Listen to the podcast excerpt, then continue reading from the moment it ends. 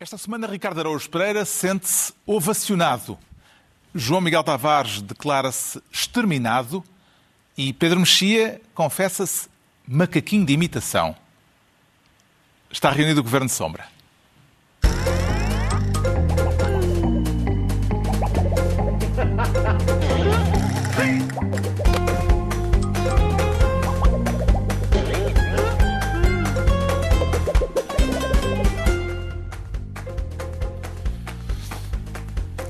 Ora viva, sejam bem-vindos. No final de uma semana em que foi anunciado o levantamento, 173 dias depois de ter começado do estado de emergência, as fronteiras terrestres vão reabrir este sábado, vamos poder voltar a jantar fora ao fim de semana. Está a preparar-se para tirar eh, a barriga de misérias, Ricardo Araújo Pereira? Nem por isso, Carlos. Eu, a minha vida não é muito diferente daquilo que, que era durante o confinamento. Dizer, não... tanta gente a queixar-se durante tanto tempo. Não, eu, mas eu queixo-me agora, também. Atenção, se é para queixar... Voltámos Não, a não. ter uma situação mais próxima do normal. Se é para queixar, eu Há essa- essa reação assim um bocadinho seguinte, há- eu, eu tenho assistido com, com perplexidade a estas notícias que dizem GNR eh, desmonta orgia com 89 pessoas em Hermesinde. E a minha questão... São várias, são recorrentes estas notícias. Estavam Eu- 20 a mais. Eu tenho, eu tenho ah, duas mágoas na vida. Uma é, não percebo porque nunca ninguém me convidou para, para a maçonaria, nunca fui convidado. Se calhar foste, mas não percebeste o sinal. Se calhar não percebi o, o aperto de mão. E outra, orgias. Também não sou convidado para nenhuma. E normalmente são estas, por exemplo, esta de Hermes ainda era 89 Pá, pessoas. ó, É número Ricardo, ímpar. deixa o teu mail, pá. Claramente precisam de mais gente. Eu estava número ímpar nesta.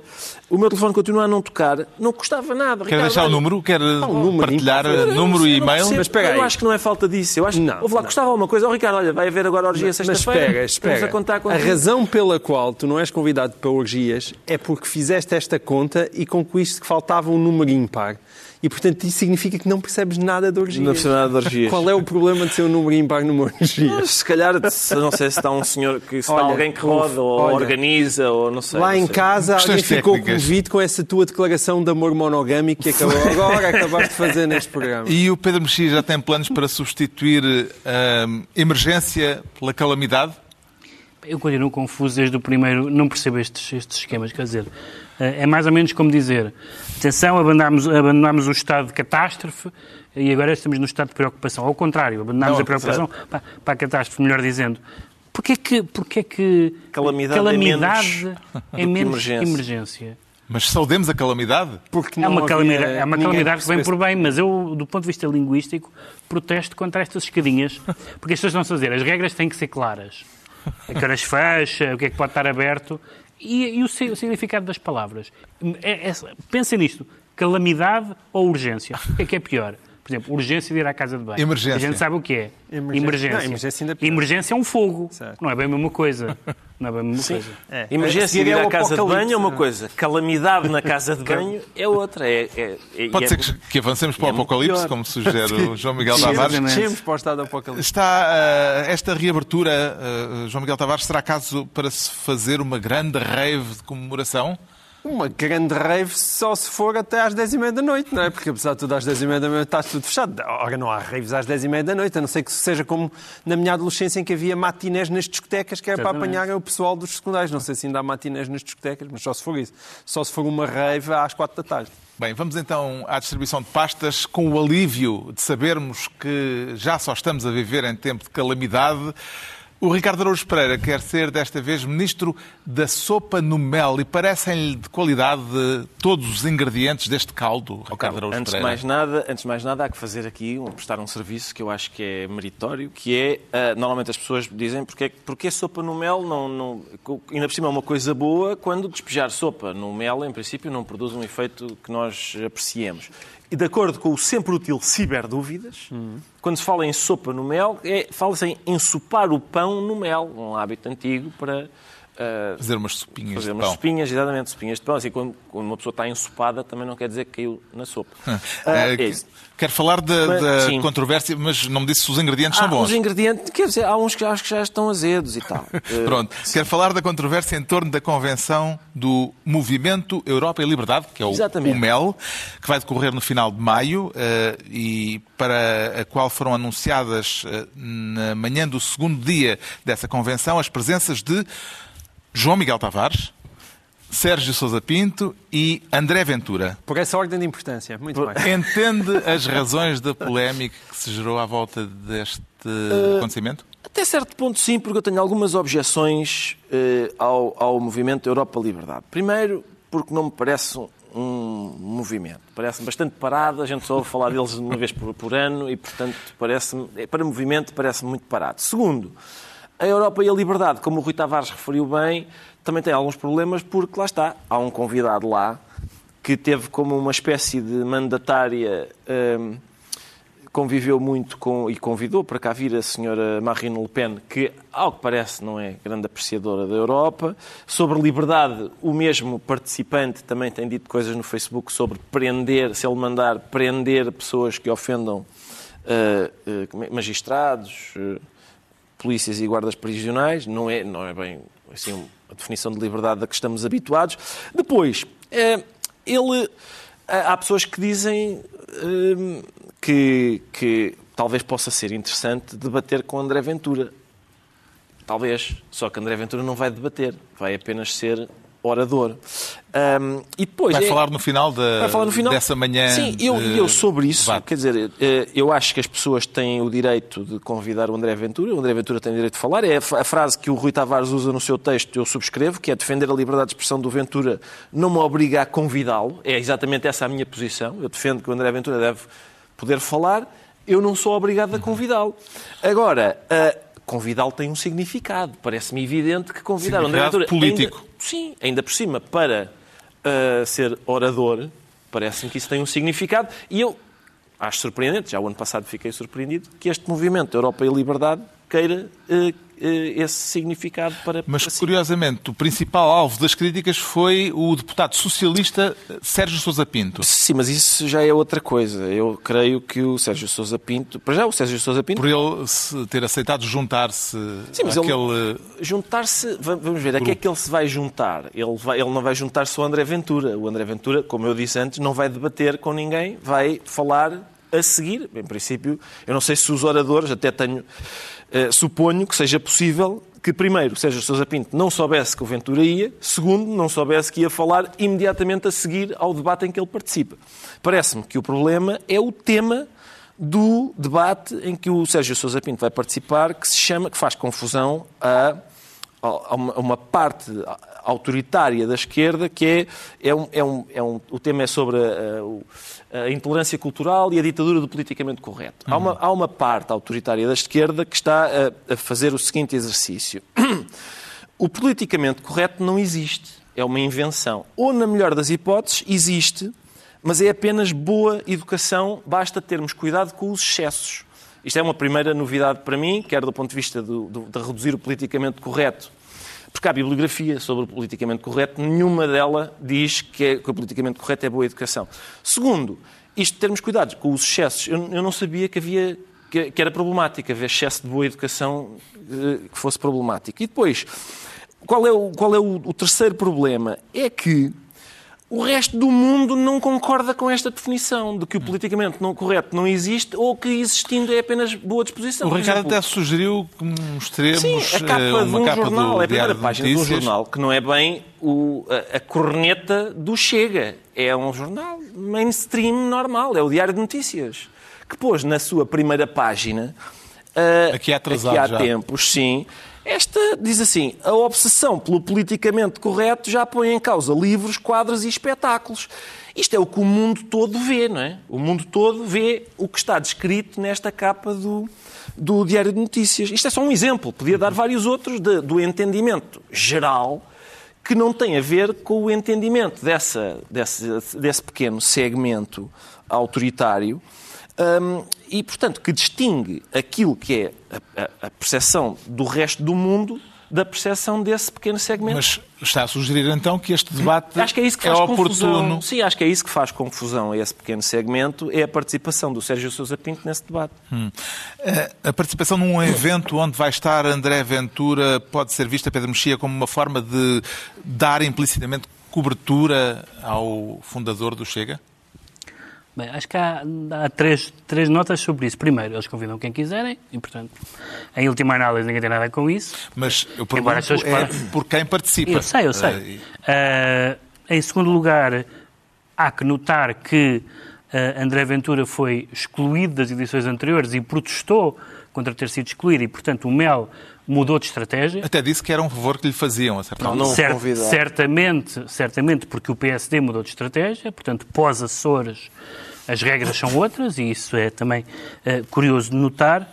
E em terceiro lugar, uh, uh, o Mel, ao recusar, não as abelhas, mas ao recusar as borboletas, na, na terminologia do João Miguel, está a dar asa aos mosquitos, para usar uma frase que o Ricardo Costa hoje, hoje, hoje, usa no Expresso. Ele diz que as pessoas que vão participar naquela sessão, que não André Ventura naquele dia, vão ser como mosquitos em direção a um farol a alta velocidade. Porque quem partilha o palco com Ventura não é por ser infamante, mas Toda a gente vai querer saber o que é que o Ventura diz. Só. O Ventura passa a ser o assunto. Quem não tem nada contra, número um, quem convida, convida. Quem aceita, aceita. Quem partilha, partilha. É com eles. Mas há aqui duas mensagens muito claras. Primeiro, a mudança de estratégia, que mostra como a direita mudou de estratégia em Portugal, mais uma vez, legitimamente, embora eu seja do contra, e que nesse, na, num espetáculo onde está, onde está o Ventura, as outras pessoas vão ser notas de rodapé, como se vai Isso ver... um espetáculo uh, de, não, de propósito? Ou... Não, está bem, espetáculo, sim, é um sim. espetáculo, um debate é um espetáculo, tem uma dimensão espetacular. Uh, e, portanto, é só isso. Agora, hum. quanto a Sérgio Sousa Pinto, uma coisa que é, também é muito engraçada, as reações, neste caso à direita, ao Sérgio Sousa Pinto, à esquerda nós já sabemos quais são, e são, e são realmente muito, muito divertidas, mas que é as pessoas à direita que acham que um homem que, sendo de esquerda, discorda das pontes da esquerda com a extrema-esquerda é um homem corajoso e indecente. Os homens de direita que discordam das pontes com a direita radical são cobardes e canalhas. Também é muito engraçado essa, esse raciocínio curioso. Eu gostava, eu gostava sou um dos portugueses que gostava de beneficiar, melhor isso. Gostava de beneficiar da, da simpatia que, uhum. que, o Sérgio, que o Sérgio Zapinto goza e que eu, aliás, simpatizo bastante com ele. Aliás, foi o nosso convidado. O MEL, João Miguel Tavares, é o preâmbulo de uma frente de direita que não passe pelo caminho das borboletas, ou seja, que aceita abrir a porta ao Chega? A porta ao Chega já foi aberta com uh, aquilo que aconteceu nos Açores, isso parece-me absolutamente pacífico. Mas deixa-me discordar aqui do Pedro Mexia numa coisa. Em 2019, a história que o Pedro Mexia esteve a contar é de 2019. Foi em 2000, esta é a terceira convenção do MEL. Uhum. Em 2019, de facto, o André Ventura uh, não foi convidado e depois uh, houve protestos e, e houve algumas conversas em relação a estar, a não estar presente. Mas em 2020 ele esteve presente e falou. E eu só gostava de saber o que é que, se algum de nós aqui presentes sabe o que é que André Ventura disse em 2020, porque ele já esteve. Foi presente. antes ou depois da pandemia? Que ele já, não, não, aquilo realizou-se na, na Culturgesto foi em março, portanto acho que foi um pouco antes de, de, de Portugal ter fechado. E, e, ninguém sabe basicamente o que é que André Ventura lá foi dizer e acho que ninguém reparou uh, naquela altura. A única coisa que mudou em 2021 não é a presença de André Ventura, é a presença de Rui Rio, e não de André Ventura. Portanto, os líderes da direita vão lá estar todos representados. Rui Rio. Qual é a diferença? Bem, Qual é a diferença? Faz toda a diferença em relação ao argumento que estavas a dizer. Não, porque tu disseste os Açores, claro, porque Rui Rio Rui Rio abriu a porta. Com certeza. É Rui Rio, André Ventura, Coutinho Figueiredo e Francisco Rito Santos, portanto, estão lá os quatro. E a outra diferença foi Sérgio Sousa Pinto, que na verdade foi que começou toda esta conversa. Ora, eu aí estou por uh, aqueles que dizem, e então? E então o Sérgio Sapinto está com quem lhe apetece. Não, claro. Se calhar, provavelmente, nem sequer sabia se o André Ventura lá estivesse. Estivesse ou não estivesse, continuar com esta conversa em relação a André Ventura eu acho uma coisa altamente aborrecida. Altamente aborrecida. Até porque, mais uma vez, aquilo que diferencia hoje em dia esta direita radical daquilo que foi a direita radical aqui há 20 anos é o facto desta ser nova e da outra ser antiga. E, e eu- e é bom que as pessoas se Mas recordem. alguma vez a direita radical teve a expressão Certo. política que tem hoje?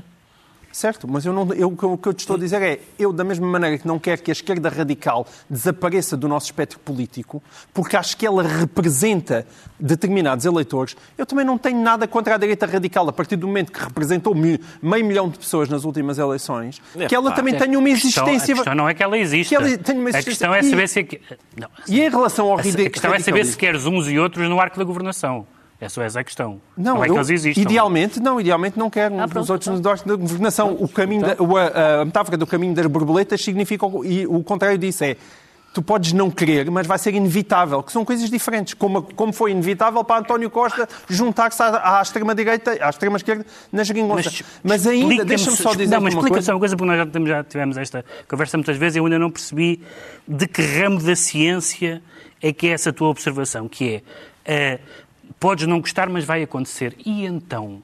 E então nada. Qual é o problema? Tu não gostas? Eu não, eu não gosto de montes de coisas não que acontecem Mas- todos os dias. mas eu não Porquê te- que o eu não te facto, obrigo a gostar. Porquê que o facto de eu saber que vai acontecer pode ser um argumento? Mas espera, mas não é um argumento. é, in- é mesmo inevitável. Epá, Ou seja, contas, tu as não contas- queres- Mas Não. não é. Eu já, eu já disse Eu isso acho- eu acho de que vezes, não mas é. posso, eu também já disse. continuar a argumentar. Eu acho que isso envolve uma capitulação da parte da, mas eu da já- tua direita, Claro, que é claro que nós sim. sozinhos não conseguimos. Claro, claro. Vamos, vamos ter que recorrer então ao energúmeno. É isso.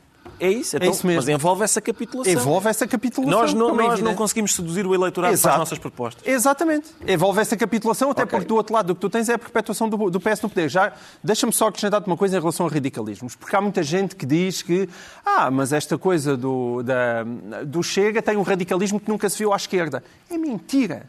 Ho- Hoje em dia, ainda aqui semana passada, nós trouxemos o livro sobre as FP25, que agora toda a gente fala daquele livro das FP25.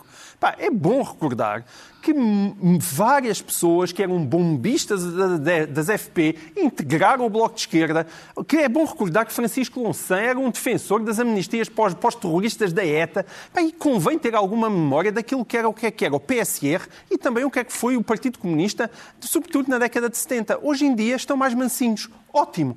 Mas essa mansidão é também aquilo que acontecerá ao Chega daqui a 10 anos, desde que chega poder a André Ventura. Oh, é só oh, oh, isso. João Miguel, mas tu- é tudo inevitável isso que e estás a é, descrever, que isso são tudo isso da que estás, tudo isso que estás a descrever corresponde às acusações que a direita fez à criação da geringonça e que algumas pessoas do Partido Socialista, Eu? entre os quais Sérgio Sousa Pinto, fez à criação da geringonça. Eu? Portanto, não é como se toda a gente estivesse Mas espera, calada quanto a... É verdade para muita direita, não é verdade para mim.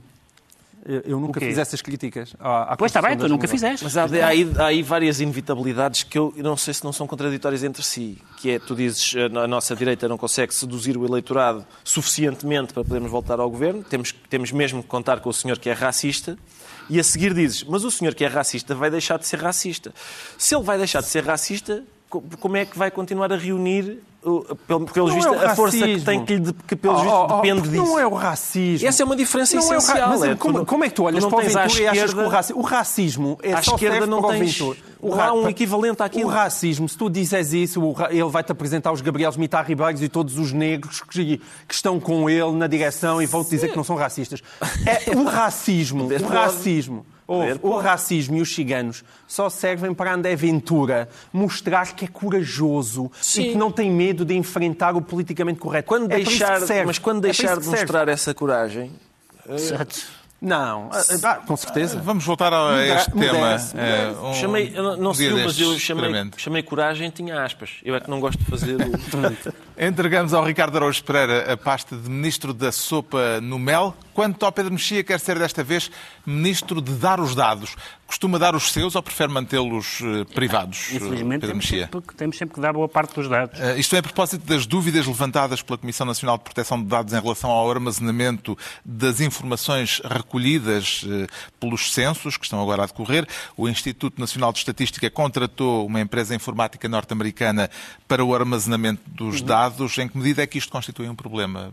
Pedro Mexia? antes de mais, acho que estamos num momento em que se está muito a discutir estátuas e há pessoas que querem derrubar estátuas. Eu acho que era a altura de fazer uma estátua à Comissão Nacional de Proteção de Dados, que é uma das poucas instituições que intervém sempre a propósito e com bom senso, o que é muito, o que é muito raro. É mais ou menos o contrário das, das, das tutelas da comunicação social e de outras organizações como essa. Há um problema. Ah, Pode ser um problema que, que surgiu porque não se pensou nisso, pode ser um problema que eh, é potencial, mas pode não vir a acontecer, que é o Uma facto potência de, extra-europeia ficar de posse dos dados de, na medida em que as leis portugueses. americanas, em relação com essa, com essa transferência, enfim, a empresa já deu explicações, o contrato neste momento foi, foi, foi suspenso a, pedido da, da Comissão Nacional de Proteção de Dados. As leis americanas permitem que, por razões de segurança nacional, o governo americano, falámos disso muitas vezes desde o 11 de setembro, eh, tenha acesso a, a- a dados. Neste, neste caso, é um, os censos feitos pelo Estado português, pelo governo português, e que de repente podem estar, mesmo que haja 0,1% disso acontecer, eh, certamente que ninguém pensou nisso. E, portanto, isso é uma coisa suficientemente grave, eh, eh, até porque é um assunto que nos rodeia e nos vai rodear cada vez mais, e até porque os censos têm alguma informação banal, mas alguma informação melindrosa. E, portanto, se, se isto não foi acautelado, é balda. Se acharam que isto não é importante, então aí realmente é, como é que é, não é emergência, é calamidade, ou ao contrário. Já, O, o. Bloco de Esquerda já chamou ao Parlamento com caráter de urgência o diretor do INE, do Instituto Nacional de Estatística. Vê nesta situação uma questão sem gravidade por aí além, uma um caso de incompetência ou uma falha com dolo, João Miguel Tavares? Não, o- enfim, o tema em si é evidentemente importante. Eu já tive a posição mais próxima daquela que teve o Pedro Mexeu e depois comecei a ler com mais atenção o que é que se passava aqui com esta não tenho história. posição, tenho uma Desta dúvida. clown flare e, e eu também fiquei com muito mais dúvidas do que certeza, porque a sensação com que eu fiquei, não sei se é excesso de zelo da Comissão de Proteção eh, de Dados, que às vezes acontece com frequência, se é o INE que não teve a devida atenção à questão, o que eu temo é que depois de começar a ler todas as implicações que isto tem, é que nós não fiquemos com os dados impecavelmente eh, armazenados em Portugal, mas simultaneamente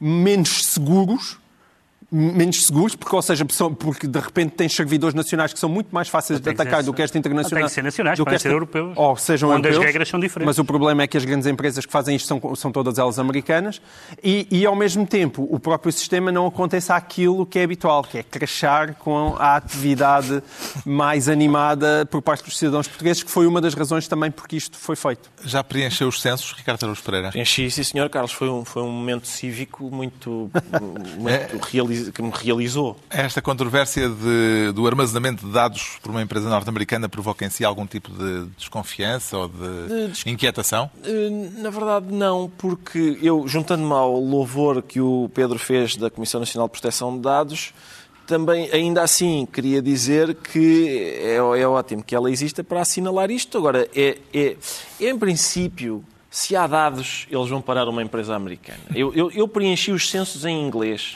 eh, para, já para facilitar o trabalho da... da- tentei- Convém não ser diretamente, pelo menos. Sim, está bem, mas eu, eu faço, o meu, faço o meu trabalho. é? Para, para- para não estar a dificultar o processo, é fatal que vão lá parar e, portanto, eu pus logo mail e várias coisas logo em inglês. O Pedro Mail Mexia, quer dizer sexo masculino, não é o meu e-mail. o e-mail só se for para as surubas, não é? Exatamente, o e-mail está disponível para O Pedro Mexia fica então ministro de dar os dados. Agora é a vez do João Miguel Tavares se tornar ministro da memória um pouco afetada. E será que isso vai lá com medicação ou nem é assim? Não, Tavares? pode ir com medicação, mas os comprimidos não são para mim, ah, são para o outro. O tema diz respeito ao papel do Partido Socialista quanto às leis contra a corrupção, num desentendimento em que são protagonistas dois ex-ministros do PS, Constança Urbano de Souza e João Cravinho, que desencadeou a polémica. Houve um período da vida do Partido Socialista que corresponde precisamente ao mandatos do especialmente eh, tendo em atenção que o- boa parte desse período eh, há uma maioria absoluta, é? em que o, o Partido Socialista, relativamente ao poder que tinha, não o exerceu, senão em hostilidade, senão contra a possibilidade de termos um sistema eficaz, bem organizado, coerente, lógico, sobretudo eficaz, de combate à corrupção. Tudo isso foi liminarmente recusado pelo Partido Socialista. João Cravinho deve estar uh, com a memória um pouco, um pouco afetada, por uma razão muito simples. Desde há muitos anos, há décadas, diria eu, quase praticamente toda a legislação que nós temos hoje no domínio da luta contra a corrupção foi aprovada pela mão do Partido Socialista. A resposta de Constança Urbano de Sousa às acusações de João Carvinho, às acusações que João Carvinho faz ao tempo, eh, ao PS, do tempo de Sócrates, que conclusões tira deste despique entre ex-ministros socialistas, João Miguel Tavares? Em primeiro lugar, logo esta sempre a sensibilidade uh, linguística da, da, da, da Constança Urbano de Sousa, que nós já conhecíamos desde o seu tempo de, de ministra, mas aqui também se demonstra aquilo que hoje em dia é a hegemonia do Partido Socialista na política portuguesa, porque nós temos a sensação que atualmente para haver oposição, tem que ser o PS a fazer-se a si próprio. Porque só parece que aí é que há um estremecimento. Nada do que Rui Rio diga parece perturbar nada. Para o PS andar à bulha tem que ser já internamente. O que também é muito significativo. Agora, vamos cá ver uma coisa. É preciso estarem a gozar connosco em relação àquilo que é a memória porque, ainda que seja verdade que houve pacotes com medidas anticorrupção, lá estou eu também a fazer as espinhas do, do, do Ricardo, e que foram aprovadas com, com, do Partido Socialista, até algumas desde no tempo de José Sócrates, aquilo que está em cima da mesa é uma falta de vontade evidente para lutar contra a corrupção. E essa falta de sempre aliás, ela é transversal, ela não é só do PS nem só do PSD, é de todos os partidos que algum dia sonham chegar ao poder, porque isto complica-lhes a vida. Não quer dizer que as pessoas sejam corruptas, quer dizer que os casos de corrupção complicam a vida ao PS, ao PSD e aos partidos de poder, de onde querem se esquecer. Que a falta de memória não é o cravinho, é mesmo falar, Pedro Mexia, a propósito deste caso, de uma luta pela memória no interior do Partido Socialista? Exato. Sim, é uma luta pela memória. Eu, eu acho que eh, eu achei estranho esta reação a porque é normal que perante a acusação de João Cravinho que haja uma que haja uma reação do PS. A Ana Catarina Mendes diz, pelo visto, ela diz todas as semanas a isto, que é muito injusto. Ela tem usado a palavra tudo o que toca o PS é injusto, uh, que é uma reação normal, mas mas Constância Urbano de Sousa reagiu como se, como se reagisse a um adversário político no outro extremo ideológico. Ora, João Cravinho é do mesmo partido dela, um histórico do PS, que, exerceu funções relevantes e que tem 84 anos, o que desaconselharia piada este, este tipo de, de, piada, a que aliás Manuel Alegre chamou uma canalhice insultuosa. Um, e, portanto, o que, eu, o, o que eu acho espantoso é uh, o que é o excesso de reação. Porque vamos lá ver. João Cravinho e outras pessoas do PS, incluindo no público uma ex-deputada do Partido Socialista que vem a corroborar a opinião de João Cravinho, houve outras pessoas que se queixaram que não foi feito o suficiente e que foram travadas medidas e que José Sócrates era particularmente uh, desinteressado nesse assunto. E pode-se dizer, não, não é verdade, uh, uh, vejam esta lei, etc, etc.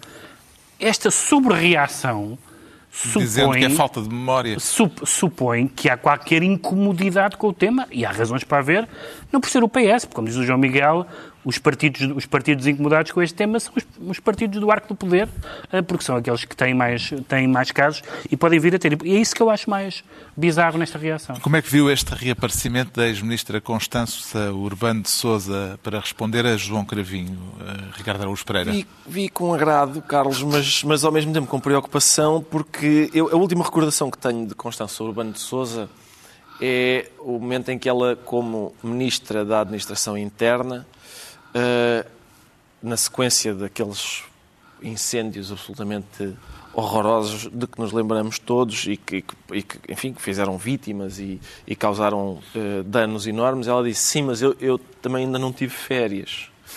Um, e, e, essa é, e eu creio que ela, é possível que ainda não tenha tido, porque estas declarações dão-me a entender que ela ainda está em burnout. Hum. Porque, de facto, por causa daquilo Uh, primeiro, o facto de, de, dizer que o João Cravinho deve, ter com, deve estar com uma memória, porque, por exemplo, o Expresso, salvo erro, o, Vítor Matos do Expresso fez um trabalho que demonstrava que a memória do João Cravinho está bastante boa. Ou seja, o trabalho do Expresso dizia aquilo que o João Cravinho diz é, de facto, corresponde corresponde, se não totalmente, largamente à verdade. O que está em causa é o legado do PS ou o legado de. Mas, é, sim, eu, Para usar eu, a expressão eu de João Cravinho. Eu, eu tenho, tenho, simpatia por João Cravinho. Vocês estão aí pela mesma linha lá, de qualquer. Qualquer pessoa que tem uma reação vagal a dizer o nome de José Sócrates, eu acho que merece. E significa que, de facto, faz uma oposição. Hum, aquela. A ver, de repente, no meio do Sócrates há à especturação. E, e, eu creio que isso uh, tem um significado político uh, interessante. Pode ter e sido de propósito. Eu, eu, o, que eu, o, que eu, o que me agrada mais em João Cravinho é o facto dele não, não alinhar numa espécie de. Em João Cravinho e em pessoas como João Cravinho. Aliás, como a, a, a autora do livro de que vou falar hoje. Uh, não alinhar numa espécie Spoiling. de fantasia, que é uma, é uma combinação que há entre algumas pessoas que, que partem do seguinte princípio. A, a extrema-direita fala muito de, de, corrupção, propõe soluções erradas e serve-se da corrupção para crescer. Solução destas pessoas: fingir que a corrupção não existe. João Cravinho e, e, não, e, outras pessoas não estão disponíveis para fingir que o problema não existe. E estão disponíveis para atacá-lo democraticamente. Bravo, Parece uma melhor bravo, opção. bravo. O João Miguel Tavares fica assim ministro da memória um pouco afetada e estão entregues as pastas ministeriais por esta semana. A altura agora para sabermos porque é que o Pedro Mexia se declara macaquinho de imitação. De que macacada é que pretende falar, com todo o respeito, Embora não tenha nada a ver, o tema é um pouco o mesmo de que já, falamos, de que já falámos há bocado, que é a curiosa ideia política de que estas pessoas estão-se a portar de uma forma que nós não aprovamos, por isso vamos fazer o mesmo. Que é uma curiosíssima convicção que há na política portuguesa neste momento. O Jornal Neste caso- Observador noticiou uma inflexão tática Sim. da candidatura de Carlos Moedas à Câmara Municipal de Lisboa na sequência da sondagem Exato. que lhe deu um resultado desastroso, é a palavra a usar, com uma diferença de mais de 20% em relação a Fernando Medina. Bom, o resultado da, da sondagem realmente é um resultado preocupante, embora já houve, várias pessoas apontaram vários exemplos históricos de diferenças e de... Mário Soares teve 8% numa sondagem. Pois, já, já, nem vou para, já nem vou para essa, mas mesmo autárquicas. eh, e pronto, e claro que há, que há preocupação e é verdade que hum, o estilo de o estilo de Carlos Moedas, que não é o seu estilo de candidato, é o seu estilo de homem público, de, de político, é um estilo afável, eh, eh, dialogante, e ele anunciou que vinha fazer jogo limpo, política pela positiva, etc.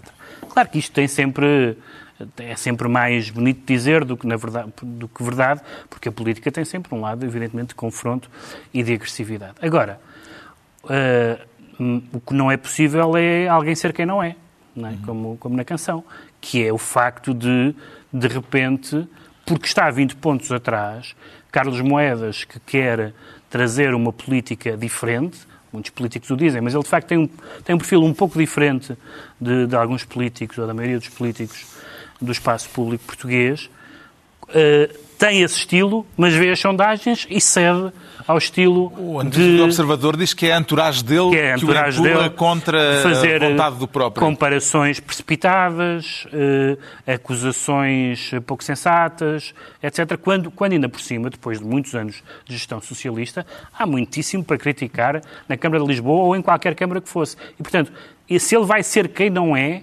duvido que isso dê bom resultado. Vem aí uma campanha suja, João Miguel Tavares. É bem, eu também, também depende muito do que é que quer dizer campanha suja. Eu às vezes também já, já estou um bocado enjoado de tanta sensatez e tanto chazinho. Tu gostas deste chavascal? Com certeza, Ah, não- claro. Não, mas é que eu isso- gosto de chavascal, mas às vezes há um, há um lado de salão de chá que algumas pessoas defendem que a política deve ser. Ai, cuidado que está a falar de moedas alto. Mas qual salão de chá? Também É o salão de chá um de, é o salão de chá de Francisco Sá Carneiro, era salão de chá. Não, não era. pá, Então claro diz-me lá não uma era.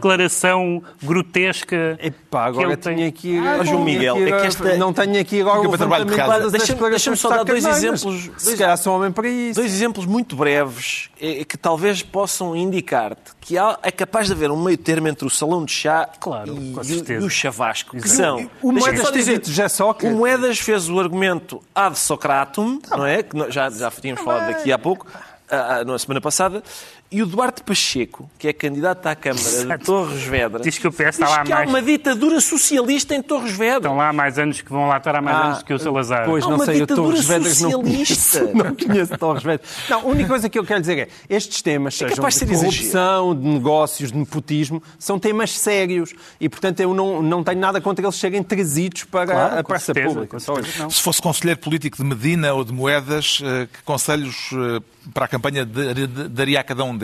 Oh, oh, Ricardo Carlos, eu acho que dava a ambos, podiam sentar-se os dois, e eu tenho um conselho para ambos, que é o seguinte, é pá, vamos lá ver, vocês são dois Zequinhas, atenção, olhem, há aqui, um- está aqui um espelho, repare, ó ó, Carlos, Carlos, Fernando, repara, está bem? São dois Zequinhas, não, não tentem esta rábula do falar grosso e não sei o quê, vocês deviam fazer o...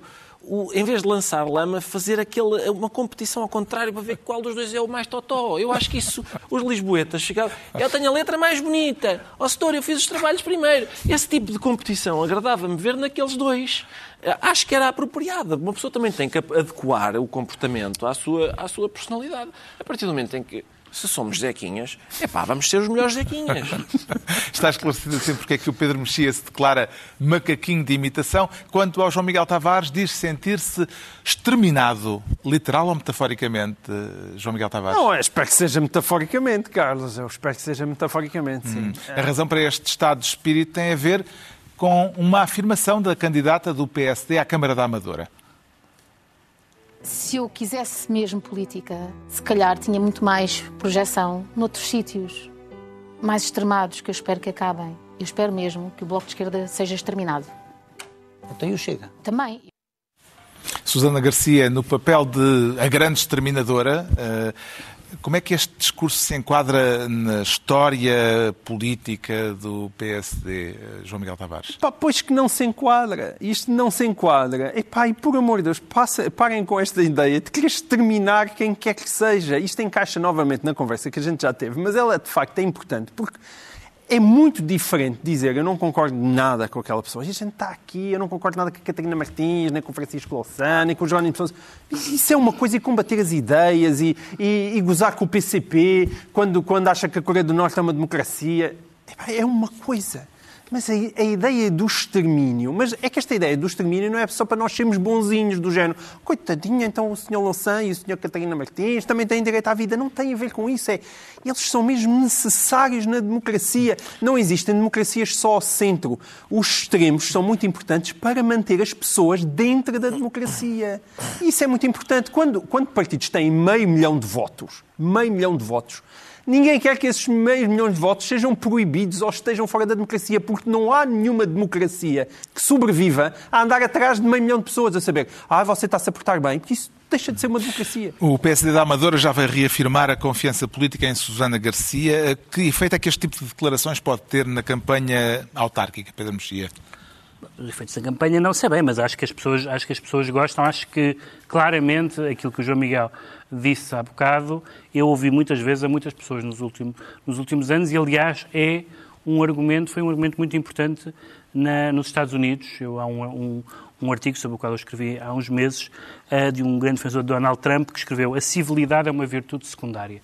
Ou seja, a ideia de que no combate político o que é preciso é eliminar o adversário, não é eliminar, matá-lo, é, é- é acabar com ele, é vencê-lo, é seja o que for, e que, portanto, Neste momento estamos num momento em que, eh, nesta altura estamos num momento em que se alguém diz esta declaração é excessiva, eh, esta linguagem não é própria, é logo eh, salão de chá, copinho de leite, menino de couro, Borboleta. borboleta. Ora, ora essas coisas, misturada. estas Que coisas, estas coisas eram consensuais há 15 dias. Atenção, o João Miguel- Eram consensuais há 15 dias. Mas tu não registas a evolução do pensamento do João Miguel desde o tema anterior para este? Ele, ele neste já acha que isto...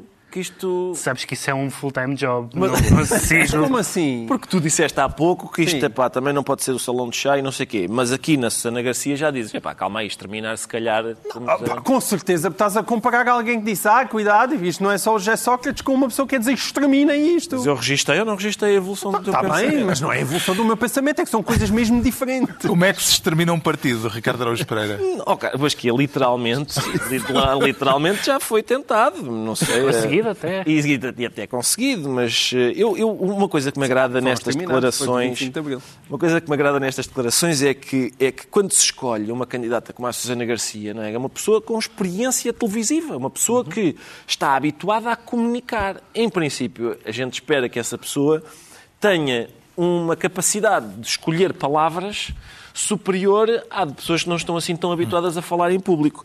E, portanto, ela em princípio pensou, qual é o melhor termo para eu exprimir a oposição? Ah, espera, era exterminá-los, isto era exterminá-los. Eu acho, não, em princípio, não está, não está hum, ah, quer dizer, a oferecer ao partido aquilo que o partido estava à espera que oferecesse. Entretanto, eh, noutro tema, eh, na frente autárquica, Autárquica, por sim. assim dizer, eh, a semana ficou marcada também pelo obelisco de Isaltino Moraes, em Oeiras. Sendo munícipe do Conselho, eh, já foi visitar o monumento, Ó, Ricardo Carlos, ainda Pereira? não fui, mas quero muito ir, até porque me mandaram uma fotografia de uns dizeres que estão, que parece, na base do obelisco, que dizem... Alguém... Dizeres com S. Dizeres, exatamente, neste caso, porque ah, escreveram lá que aquilo é um espaço de cultura e lazer. Só que quem escreveu lazer enganou-se e escreveu laser. Escreveu, escreveu com S, por isso é um espaço de cultura e laser. Agora, das duas, Tem, pode ser. e atenção, tem, aquilo tem uns LEDs à noite. Certo, se calhar. Ou é isso, ou é. Imaginemos que. Que é uma. Eles disse- agora constataram: espera aí, ó pá, ó Martins, tu enganaste, escreveste cultura e laser. E a partir de agora é um espaço em que só vão passar filmes da Guerra das Estrelas, ou Blade Runner, uma coisa que se possa dizer, está a ver? Cultura Cultura, e laser. laser. nós prometemos. E, e o que é que tem a dizer do simbolismo eh, da obra? Tem 17 metros e 59 centímetros para celebrar o facto da cidade de Oeiras ter sido criada em 1759. Oh, Carlos, eu sou sensível ao simbolismo do- dos 17 metros e 59 centímetros por causa de 1759, mas eu acho que talvez os municípios tivessem poupado algum Lisboa, por dinheiro exemplo, teria um obelisco muito mais baixinho. mais baixinho, mas eu creio que os municípios de Oeiras tinham mantido o simbolismo e poupado algum dinheiro com um obelisco de 17 centímetros e 59 milímetros, que, ao que me dizem, já é um tamanho muito aceitável. tinha, repara, tinha o simbolismo na mesma, tinha o simbolismo na mesma, ahm, 17,59 e é era muito mais barato. Era muito Olha, mais mas barato. também vê as coisas para posi- positivo. Ele podia perfeitamente ter feito um obelisco de 175 metros. Não e 90. podia, isso é verdade. isso é Olha aí, aí ia para os 6 milhões, em vez de 600 mil. Bom, eh, já sabemos porque é que o João Miguel Tavares se anuncia exterminado. Agora vamos tentar perceber porque é que o Ricardo Araújo Pereira se declara ovacionado e o aplauso parece-lhe merecido. Ah, sim, já não temos muito tempo, não é? Mas parece-me merecido, parece-me, aliás, muito merecido, porque o professor Marcelo Rebelo de Sousa, o presidente... Estamos a falar do do discurso, do Presidente. de O discurso Marcelo Rebelo de foi, no foi 25 de Abril. ovacionado. Aliás, na, na Assembleia da República toda a gente se levantou, menos André Ventura. Ah, mas de resto, foi de, de- extra Assembleia, foi um discurso que foi ah, apreciado por, por pessoas de todos os setores, digamos, eh, de todas as áreas ideológicas.